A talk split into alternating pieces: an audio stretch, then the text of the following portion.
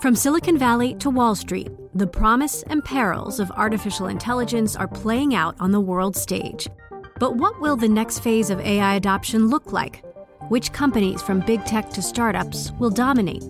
And where do the risks and unintended consequences lie? I'm Emily Chang.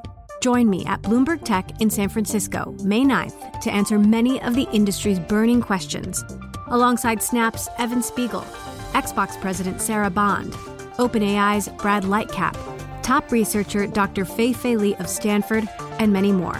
More details and just a few tickets left at bloomberg.com/techsf.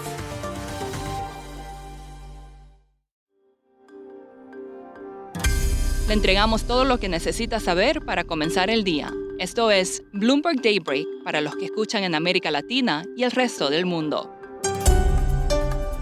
Buenos días y bienvenido a Daybreak en español. Es 7 de diciembre de 2021, soy Eduardo Thompson y hoy tenemos noticias sobre posibles sanciones a Rusia, tratamientos del coronavirus y una acusación contra el presidente del Perú. Veamos los mercados. Los futuros en Wall Street y las acciones en Europa y Asia repuntan por señales de que la variante Omicron no sería demasiado severa y además medidas de estímulo en China. Las tasas de los bonos del tesoro suben, el crudo repunta y el Bitcoin supera 51 mil dólares. El presidente de Estados Unidos, Joe Biden, hablará por videoconferencia con el presidente de Rusia, Vladimir Putin. Fuentes dicen que Biden podría amenazar con sanciones a los mayores bancos rusos y a la capacidad del país para convertir rublos en divisas extranjeras si Rusia invade Ucrania. Biden discutió ayer con los líderes de Francia, Alemania, Reino Unido e Italia una posible respuesta a una potencial invasión. En cuanto al coronavirus, GlaxoSmithKline informó que su tratamiento con anticuerpos es efectivo contra toda la combinación de mutaciones de la variante Omicron. Un estudio realizado en el Reino Unido reveló que mezclar otras vacunas con las de Astra o Pfizer es tan efectivo como administrar dos dosis de la misma. El estado de Nueva York suspendió las cirugías electivas en algunos hospitales ante un aumento de los ingresos.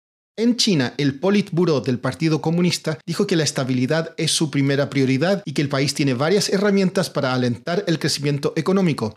Ayer el Banco Central de ese país recortó los requisitos de reserva de los bancos para inyectar liquidez al mercado. Elon Musk criticó el programa económico de Joe Biden pese a que incluye financiamiento federal para estaciones de recarga de vehículos eléctricos. Su crítica es que aumentaría el déficit. En una conferencia organizada por The Wall Street Journal, dijo que Tesla se beneficiaría de algunas disposiciones, pero es partidario de eliminar todos los subsidios del gobierno, incluso para el petróleo y el gas. Pasando a América Latina, en Perú, el presidente Pedro Castillo enfrentará hoy un reto importante a su gobierno por parte de la oposición. María Cervantes, periodista de Bloomberg News en Lima, nos cuenta más.